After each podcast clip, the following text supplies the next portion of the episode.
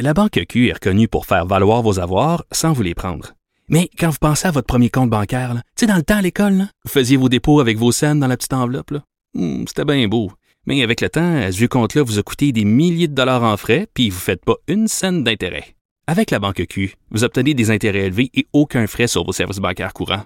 Autrement dit, ça fait pas mal plus de scènes dans votre enveloppe, ça. Banque Q. Faites valoir vos avoirs. Visitez banqueq.ca pour en savoir plus. Bonjour tout le monde, j'espère que vous allez bien. Mercredi, nombril de la semaine. Juste pour avoir dit nombril de la semaine, je devrais payer 20 d'amende dans le pot d'amende de Cube Radio. On commence avec un nouveau sondage. Vous savez comment j'aime les sondages et les études. Ça nous fait du contenu d'émission. Et là, il y en a une, euh, une, nouvelle étude, un sondage qui vient de paraître qui révèle que le prix du panier d'épicerie est le plus important enjeu agroalimentaire pour les Canadiens. Mais l'alimentation et l'agriculture restent encore trop souvent ignorées lors des campagnes électorales, selon l'expert Sylvain Charlebois que j'aurai à l'émission pour discuter de cet enjeu. Et ça me fait pas mal sourire et je trouve ça pas mal vrai parce qu'à un moment donné, j'avais fait un reportage pour le magazine Clin d'œil. C'était pour euh, c'était pour parler d'alimentation de produits québécois, pour les produits québécois, la bouffe, euh, les choix qu'on fait à l'épicerie. Et euh, bon, il y avait une autre étude évidemment qui disait que les Québécois, en grande majorité, euh, portent une attention particulière à la provenance des produits. Euh, ils sont concernés par ça. Ils veulent acheter québécois. Ils sont pleins de bonne volonté, ok? Mais quand arrive le moment de sortir sa carte de guichet ou son argent de ses poches, eh bien, ils choke. Ils choke à l'épicerie parce que ironiquement, même si l'enjeu agroalimentaire, c'est l'enjeu le plus important pour nous, L'épicerie, c'est la première place où on coupe dans le budget. C'est-à-dire quand ça va mal ou quand il faut faire euh, des choix, on coupe à l'épicerie. Je ne sais pas si c'est pour cette raison-là qu'au Québec, on a 397 000 recettes avec du steak haché. Mais je me dis que peut-être ceci explique cela. Alex Dufresne sera avec nous pour nous parler d'un théâtre autochtone qui a été fondé au Centre national des arts à Ottawa. En prime, un couple autochtone LGBT J'aurais envie de dire LGBTQ+, mais je sais plus qu'est-ce qu'il faut dire. A gagné la compétition télévisée The Amazing Canadian Race et en a profité pour tenter d'inspirer les jeunes autochtones du pays. Il se passe de quoi? Il se passe de quoi euh, avec les autochtones? On dirait qu'ils sont en train de shiner, là, puis je trouve ça extraordinaire. On va en parler avec Alex Dufresne. Donc, je reçois aussi, et là, euh, sérieusement, là, vous voulez entendre cette entrevue-là, je reçois l'autrice du livre qui, selon moi, et je pèse mes mots, là. Vraiment, je suis parfaitement consciente de ce que je dis. Le livre qui, selon moi, va régner sur l'automne littéraire au Québec. Marie-Pierre Lafontaine sera en studio pour nous parler de son premier roman, l'autofiction Chienne. Et là, je vous le dis, c'est un livre très, très, très dérangeant. C'est excessivement difficile à lire. Euh, mais c'est un livre important, percutant, pertinent. Ça raconte l'histoire de deux sœurs qui ont été abusées sexuellement, physiquement, psychologiquement par leur père devant leur mère sans que celle-ci ne lève évidemment le petit doigt. Euh, ces deux filles-là ont été abusées au vu et au su des voisins de l'école.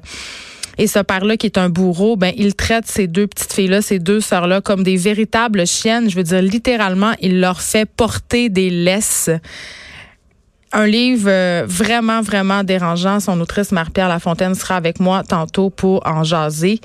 Aussi, est-ce que la guerre des plateformes de streaming et la dispersion du contenu télévisé sur plusieurs services payants changera la façon dont on regarde la télévision en ligne? Moi, je pense que c'est déjà en train de la changer. Nos habitudes d'écoute sont vraiment plus les mêmes. C'est difficile pour le milieu de la télé en ce moment comme ce l'est pour le milieu des médias en général.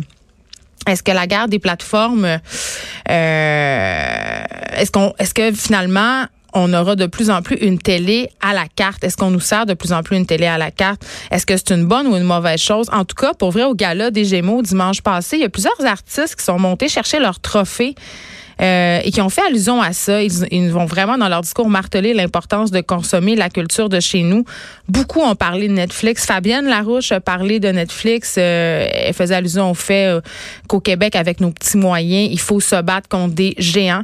On va en parler avec Bruno Guglielminetti de cette guerre, de cette supposée guerre, mais je crois qu'elle existe bel et bien des principaux réseaux de streaming. Bruno, qui est un spécialiste des nouvelles technologies et des médias numériques, donc il connaît son affaire en tout cas, moi, je pense qu'il faut voir plus loin qu'une simple guerre des réseaux. Là, je pense vraiment qu'on assiste en ce moment à une mondialisation carrément de la culture. Il y aura plus de culture distincte si on fait rien. Euh, toutes les cultures vont être menacées. Une autre étude fort, euh, fort inquiétante. Euh, ce sera le sujet de notre chroniqueur Joanny Gontier. Aujourd'hui, on va jaser de ça. Une nouvelle étude américaine publiée cette semaine révèle qu'une femme sur 16 aurait été forcée dans le sexe au moment de sa première relation sexuelle. Ça, ça veut dire qu'une femme sur 16 aurait eu sa première relation sexuelle euh, alors qu'elle n'était pas consentante, plus ou moins consentante. il y a toutes sortes de nuances de gris, vous le savez. Euh, donc, on va parler de ça avec Joanie Gontier. Et là, on passe complètement ailleurs, évidemment. Donner les vagues des pauvres, faut-il s'en rappeler.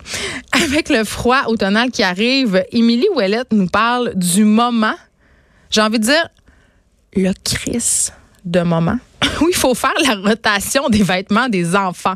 Et là, je ne sais pas si vous êtes comme moi, mais moi, mon garde-robe d'entrée ressemble à un véritable champ de bataille. Et il se passe le même phénomène inexplicable avec les mitaines, puis les gants, puis les casquettes, puis les trucs, puis les chapeaux qu'avec les bas solitaires. OK? À chaque automne, je me retrouve avec une mitaine, euh, des kits dépareillés. Donc, je comprends bien c'est le chaos total. Et Émilie Ouellette va nous parler de ce fléau. En tout cas, c'est mon fléau. Elle, la connaissant, elle est tellement de bonne mère, elle doit trouver ça enchanteur. le moment de faire la rotation des vêtements d'été. Euh, je veux revenir sur la chronique de Pamela Dumont lundi passé. Euh, vous savez, Pamela Dumont qui nous, euh, qui nous gratifie chaque semaine d'une chronique en isme. Lundi passé, c'était le masculinisme. Et comme à chaque fois qu'on essaie de parler du sujet, il y a des hommes qui prennent ça personnel et je les comprends. OK, je, je comprends là, que ça peut heurter. Il y a des hommes qui prennent ça personnel, donc, et des femmes aussi qui se portent à la défense des hommes qu'on attaquerait supposément en osant parler du mouvement masculinisme. Habituellement, je dis pas grand-chose quand je vais passer euh, des commentaires euh, bon sur les chroniques de Pamela euh, parce que justement, je, je comprends l'émotivité du sujet puis je comprends aussi que c'est pas tout le monde qui a la même compréhension de ce concept-là. Mais là, j'ai vu passer une discussion sur Facebook et j'ai trouvé ça intéressant. Puis j'avais envie de vous en parler parce que je pense que ça peut peut-être aider, euh, nous aider à mieux comprendre puis à mieux se comprendre. Donc, ça se passe euh, sur le mur de Jean-François Guy, qui est un auteur bien connu, qui chronique euh, parfois ici et dans différentes autres radios.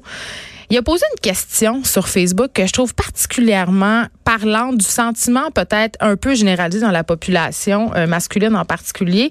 Jean-François se demande, est-ce qu'on pourrait parler davantage des bons papas et de qualité qu'ont les hommes plutôt que de masculinité toxique? J'ai envie de dire, on peut parler des deux, OK? Puis pourquoi opposer l'un à l'autre? Écoutez, j'ai fait des papiers dans le journal de Montréal qui donnaient la place aux hommes dans des rôles qu'on leur prête peu.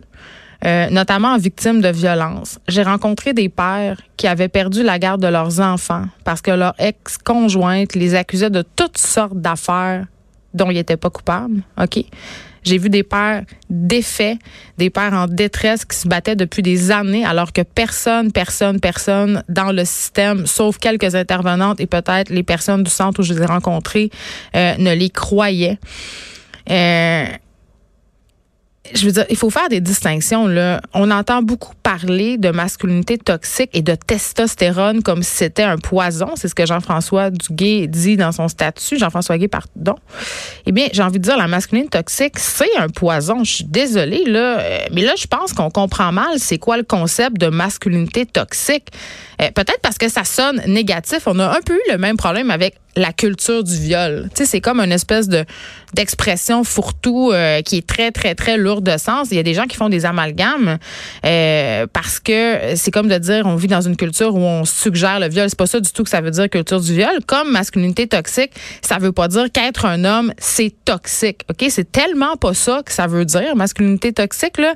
Je veux qu'on prenne deux minutes pour s'en jaser parce qu'en aucun cas euh, je veux que vous pensiez que moi ou à l'émission, on est contre les hommes. C'est tellement pas ça. Euh, je suis féministe, mais je suis inclusive. Je pense que l'égalité, on va l'atteindre avec les hommes et pas contre les hommes. Et c'est vraiment essentiel pour moi. C'est au cœur de, tout ce que je fais. C'est peut-être pour ça euh, qu'hier, quand j'ai parlé avec notre chroniqueur David Quentin du dernier roman de Larry Tremblay, hein, Le second mari, que j'ai été dérangée parce que ce roman-là met en scène un monde où la femme domine l'homme, comme si c'était en quelque part. Et là, je dis pas que c'est ça du tout que l'auteur a fait. J'essaie d'expliquer un peu pourquoi ça me fait rocher, peut-être. Donc, je trouvais que c'était comme si c'était un juste retour du balancier. Non, non, on veut pas ça. On veut pas gagner sur les hommes et les dominer. On veut pas se venger d'une époque où l'homme avait tous les droits. Euh, je veux dire, peut-être que certaines féministes haïssent les hommes, du moins c'est ce que certains masculinistes prétendent. Moi, j'en ai jamais rencontré personnellement de ces féministes-là, OK? Puis je doute pas mal de leur existence. C'est sûr, oui, là, certaines peuvent être plus radicales pour différentes raisons qui leur appartiennent. Je ne les juge pas. Il y a plusieurs féministes et c'est très bien. Mais dire qu'elles haïssent les hommes, c'est pousser fort un peu. Là. Le mouvement féministe ne dit pas que tous les hommes sont des agresseurs ou des violents. Il prétend en aucun cas que les femmes aussi sont incapables de violence ou d'abus. Et là, j'insiste. Personne n'a jamais dit que les femmes étaient des saintes. Personne. La masculinité toxique, donc, c'est pas dire que le masculin c'est mal. Quand on parle de masculinité toxique, on parle des comportements socialement attendus des hommes et qui se révèlent un poids énorme, parfois, pas tout le temps, mais parfois, un poids énorme pour ceux-ci. Un exemple, euh, un homme, ça pleure pas combien de petits gars ont été élevés en disant un homme ça pleure pas, euh, avoir des sentiments ça fait toi une tapette? Je veux dire ça c'est de la masculinité toxique. Aussi un autre affaire vraiment répand. Un homme est le pourvoyeur de sa famille. Combien d'hommes se sont brisés car il essayait à tout prix de se conformer à cette masculinité toxique? Je veux dire, et puis là, on pourrait se parler de féminité toxique aussi, là, c'est à quoi on s'attend des femmes dans lesquelles on est pogné puis qui nous, qui nous fait être en détresse. Donc vraiment, c'est pas de dire que être un homme puis être masculin, c'est toxique. Je trouve vraiment ça essentiel d'en parler. Euh, puis je trouve ça essentiel aussi que les hommes sont en train peut-être un peu de s'affranchir de ces stéréotypes-là. Surtout quand on sait, puis j'ai parlé à des gens la semaine passée, c'était la semaine, euh, c'était la journée nationale de prévention contre le suicide, quand on sait que les hommes sont autant représentés dans les statistiques de suicide. Je pense que c'est important qu'on s'empare de la masculinité toxique. Puis à la question, parce qu'on se la pose tout le temps, est-ce que la masculinité est en crise? je dirais pas plus que la féminité. Je pense, je crois qu'on vit vraiment une époque où on remet en question les stéréotypes et les dogmes associés aux hommes et aux femmes, et c'est très, très bien. Si pour vrai on réussit ça, on va pouvoir tous vivre comme on veut, être qui on veut pour les bonnes raisons pas parce qu'on va essayer de se conformer à des standards débiles ou à une image conne de ce que ça devrait être un homme ou une femme, OK?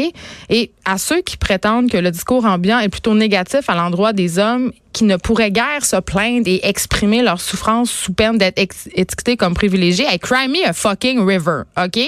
Le discours ambiant, il n'est pas négatif envers les hommes. Il est négatif envers les hommes sexistes et les hommes qui abusent des femmes. C'est une importante nuance quand même. Tous les hommes ne sont pas des abuseurs. Je pense que je vais le répéter 80 fois. Tous les hommes ne sont pas des sexistes, OK? Et oui, des femmes toxiques, il y en a, puis il n'y en a pas juste un peu, mais il faudra arrêter de tout mélanger. Dire qu'il existe une masculinité toxique, c'est pas dire que tous les hommes sont des chiens sales, ni que toutes les femmes sont des anges.